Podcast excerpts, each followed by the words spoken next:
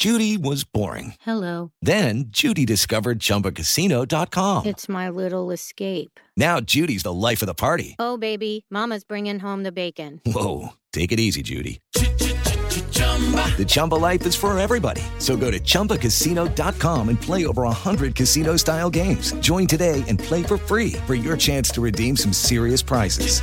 chumba ChumbaCasino.com. No purchase necessary. Void where prohibited by law. 18 plus terms and conditions apply. See website for details. Así sucede con Carlos Martín Huerta Macías. En este podcast recibirás la información más relevante. Un servicio de Asir Noticias. Lilia Vélez Iglesias, ¿cómo estás? Muy Hola buenos Carlos, días. buenos días, buenos días a todo el auditorio. ¿Qué traes hoy? Pues quería platicar, Carlos, de un tema que me está que me preocupa mucho, creo que a todos nos debería preocupar, que es pues esta renuncia del ministro Saldívar, una renuncia que confirma lo que muchos ya habíamos señalado, su cercanía al gobierno de la República, eh, su poca su poca parcialidad, sobre todo en esta última época, que me parece que pues se confirma cuando renuncia. Además, la Constitución es muy clara, debe renunciar por causas graves, no hay ninguna causa grave más que pues chapulinear, Carlos, irse a trabajar a la 4T, buscar ser eh, seguramente en el futuro fiscal, aunque ahora por eh, el marco jurídico no puede serlo, pero ya está trabajando con Claudia Sheinbaum. Lo que más me preocupa, Carlos, después de esta renuncia, pues es la terna que ha propuesto el presidente de la República al Senado para eh, sustituir a, Arturo Saldívar. Esta terna integrada por mujeres, lo cual está muy bien, pero que creo que nos debe preocupar quiénes son. Berta Alcaide, que es hermana de la secretaria de Gobernación, Lenia Batres, la hermana de Martí Batres, el jefe de gobierno de la Ciudad de México, y Estela Ríos, que actualmente es consejera jurídica de la presidencia, Carlos. ¿Qué nos debe preocupar? Además de que evidentemente son pues mie- me- personajes Militantes. cercanísimos y militantes, Militantes, sí. de la 4T, son personas sin una carrera judicial, Carlos. Ser ministro de la Suprema Corte implica conocer lo que es juzgar, lo que es la ley, el marco jurídico. Más allá de que sean abogadas, me parece que el- ese desprecio por el Poder Judicial, de que no se respete que haya una carrera judicial, pues eso ya me preocupa. Además, esta como oligarquía, y lo decía Catalina Pérez Correa, ese es un término de ella, una investigadora muy, muy prestigiada de jurídicas de la UNAM, pues es las, las familias, ¿no? Parece que ahora nos vamos rotando el poder entre las familias, ¿no? La, la familia Batres, eh, etcétera, ¿no? Pero bueno, más que nada, Carlos, lo que el presidente lo, de- lo ha dicho, además, eh, lo ha dicho, no, no es nada que haya, que yo esté sospechando, es algo que él declaró cuando se presentó la renuncia de Arturo Saldívar, que iba a proponer a alguien que fuera cercano a la 4T, parte de la 4T, cuando la Constitución es muy clara. Un ministro de la Corte, tiene que ser un personaje honesto, con una trayectoria en el Poder Judicial, pero además autónomo, que sea capaz de decir que no. Carlos, ¿qué me preocupa? Eh, parece que eh, hay un dicho muy conocido que los pueblos que no conocen su historia tienden a repetirla y a mí me parece que las y los mexicanos de pronto conocemos poco nuestra historia y además tenemos memoria muy cortita. Todo lo que nos pasa se nos olvida muy rápidamente. Eh, creo, quisiera recordarles que venimos de una época en donde había un partido que dominaba todo, eh, donde había un presidente omnipotente. Jorge Carpizo, como académico, ex procurador, etcétera, alguna vez llamó en un libro muy famoso los poderes metaconstitucionales del presidente de México, ¿no? Esos poderes, por ejemplo, de designar a su sucesor como si fuera rey y no un presidente constitucional democrático. Bueno, estamos regresando a esas épocas, Carlos, o queremos. Parece que el gobierno de la República y el presidente Andrés Manuel eh, quiere regresar esas épocas. Nos está llamando al plan C, es decir, que la gente vote para tener el control absoluto del Congreso y que pueda hacer y deshacer sin ningún contrapeso legislativo, sin que sea, eh, pues eso, un, un poder que contrapone y que establece límites al poder presidencial. Y ahora quiere un poder judicial eh, encabezado por la Suprema Corte, igual, un poder judicial que no sea un contrapeso, que no exija cuentas y sobre todo que no vigile lo más importante. Si lo que se aprueba en el Congreso, si como actúan los funcionarios, eso no constitucional. Carlos, ese poder judicial lo teníamos en la época de Luis Echeverría, de López Portillo, de Carlos Salinas, por supuesto más atrás Gustavo Díaz Ordaz.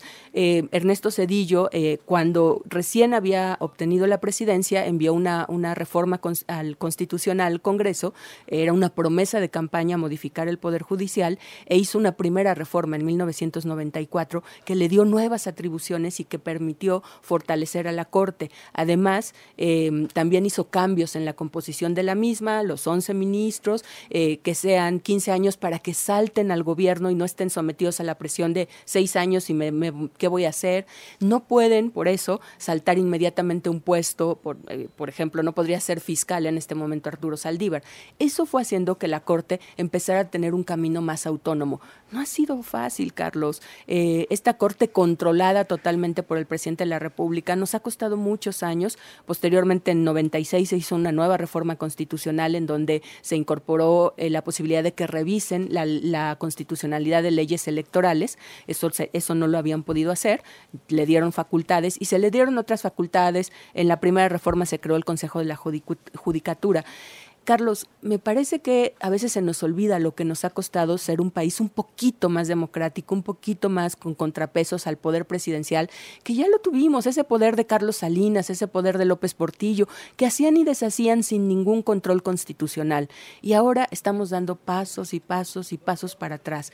A mí me preocupa mucho el tema de la Corte. Tendría ya tres posiciones claramente, tres mujeres, por cierto, muy lamentable, tres mujeres que solo votan lo que aquello, que la línea que reciben de la presidencia tendría un nuevo lugar. Hoy tenemos a dos ministras que claramente pues son eh, vinculadas a la 4T y que votan eh, lo que la 4T plantea. Ahí está la pues la ministra Yasmín, que todos tenemos dudas sobre si es o no eh, legítimo su, su grado y que la UNAM no ha podido decir, ya tiene el dictamen, eh, pero la UNAM no lo ha podido dar a conocer, pues porque ella está litigando contra la UNAM, ¿no?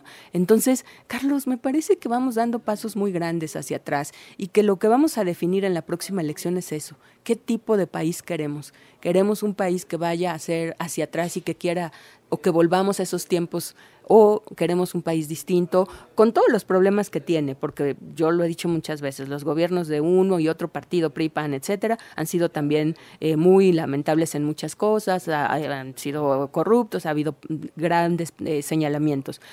¿Qué vamos a hacer? ¿Qué definición de país queremos? Creo que eso es lo que se juega en la próxima elección. Y a mí me parece que lo que va a decidir ahora el Senado de la República, claramente con la línea del presidente sobre eh, pues la Suprema Corte, está vacante en la Suprema Corte, pues nos va a decir cómo vamos dando pasos hacia atrás o no. Eh, ¿Tiene la posibilidad de nombrarla? Sí, y si no nombra, el presidente tiene la facultad para poder nombrar. Entonces, creo que ahí el panorama es muy negativo y creo que lejos de fortalecer al Poder Judicial y a una Corte autónoma, pues vamos a dar pasos para ir eh, nuevamente a esta Corte sometida al Poder Presidencial. ¿Cómo no le dio esa fuerza en su tiempo de opositor López Obrador al presidente Calderón o al presidente Fox? o al presidente Cedillo, ¿no? Que les hubiera dado es, e, esta, esto que está haciendo para él, ¿por qué, ¿por qué lo peleaba en contra en esos tiempos? Sí, porque además eh, López Obrador mencionó a lo largo de todos estos años de campaña y de recorridos, pues una crítica muy fuerte al poder. Y qué bueno, porque sus críticas eran muy ciertas, su diagnóstico del país era bueno, Carlos, pero justo llegó y ahora va todo lo que dijo va hacia atrás. Eso se, es se contradicen todo lo que había propuesto, que lo llevó a ser presidente, está haciendo exactamente lo contrario. Fíjate que esta semana comí con cuatro académicas que, votaron por López Obrador y que están sumamente decepcionadas y que dicen nos traicionó todo aquello que planteó y que nosotros le creímos, ahora vamos para atrás, ¿no? Entonces, eso, yo sé que hay muchísima gente que lo apoya, pero eh, se nos olvida la historia y no sé si queremos volver a esos momentos. Ahora, no estoy diciendo que del otro lado de la oposición, a mí me parece que la oposición hay que hacerle críticas durísimas a la oposición ahora mismo con lo que han hecho y cómo, cómo, cómo se han comportado en este sexenio, pero creo que tenemos que ver qué país queremos, a dónde queremos caminar en el futuro y, pues, Carlos, ¿qué les vamos a dejar a nuestros hijos? Ahora, este, este voto reflexivo que tú propones, qué difícil, ¿eh? Sí. ¿Cuánta gente vota realmente haciendo un, un examen de conciencia y un examen de lo que se está haciendo o no se está haciendo bien en el país, ¿no? Si, si fuéramos los- una sociedad lo suficientemente madura para premiar el buen trabajo y para castigar el mal trabajo, los resultados serían otros completamente. Sí. ¿eh? Pero como acá se ve, eh, oye, pues si a mí me está cayendo una lanita y ya ni trabajar necesito, pues que siga el que está. Oye, y lo demás, lo demás no me importa. A mí me va a estar dando mi lanita y con eso yo estoy contento. Y eso es lo que los va a mantener, eh, porque eso es lo que están acrecentando, ¿no? Sí, Va- vamos a ver cómo se comporta este segmento que votó por López Obrador en 2018. Y que Este se siente segmento y que decepcionado. se siente muy decepcionado y que le ayudó a ganar, Carlos, porque el voto duro de López Obrador no le ayudaba a ganar ni en esa elección ni en las pasadas. Ahí se sumó este voto de decepción, de hartazgo, de crítica de la corrupción de, de Peña Nieto y ese voto ahora mayoritariamente se ha decepcionado de lo que ha ocurrido en este gobierno. Entonces, ese, ese segmento va a ser muy interesante ver cómo se comporta y, bueno, también ver qué nos ofrecen en la campaña en este momento Claudia Sheinbaum, Xochitl y los que se sumen, Samuel García en algún momento, qué nos están diciendo. Yo, yo sí creo que es importante que eso lo analicemos. Yo sé, como decías, es difícil, pero pues analicemos qué nos ofrecen, ¿no? Muy bien. Lilia Vélez, muchas gracias. Gracias a ti, Carlos. Que estés muy bien. Así sucede con Carlos Martín Huerta Macías. La información más relevante ahora en podcast. Sigue disfrutando de iHeartRadio. Okay, round two. Name something that's not boring. A laundry? Ooh, a book club. Computer solitaire, huh? Ah, sorry, we were looking for Chumba Casino.